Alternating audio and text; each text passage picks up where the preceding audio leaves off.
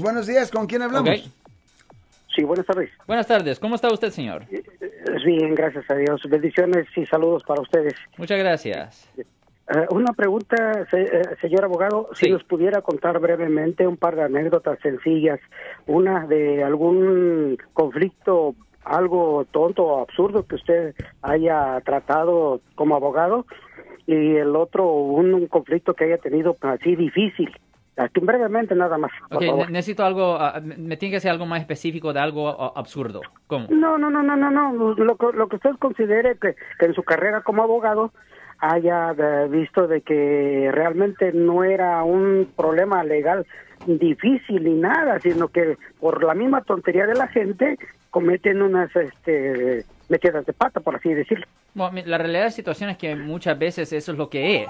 Personas siempre están cometiendo delitos sin saber que están cometiendo delitos. I mean, bien pocas personas que los agarran manejando bajo la influencia Lo siento por la interrupción, su video va a continuar monetariamente. Solo voy a mencionar que si usted ha sido acusado por haber cometido cualquier delito aquí en el área de la Bahía Norte, California, por favor no se espere, llame el nuevo teléfono que ven en la pantalla o llame para hacer una cita inmediatamente al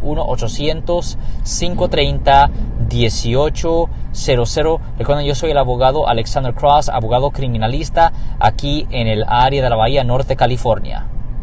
Tienen la intención de salir y emborracharse y tener un accidente y matar a alguien. Eso es, es bien raro. Casi siempre cuando una persona es acusado por haber cometido un delito, que cuando comete un delito está viviendo la vida perfectamente bien y de repente hacen una mala decisión y pues ahí es donde necesitan nuestra representación. Estas cosas pasan muy frecuente. En particular yo digo que, por ejemplo, una cosa que pasa muy frecuente es cuando las personas tienen accidentes y se corren de la escena porque se le mete el pánico y se vean.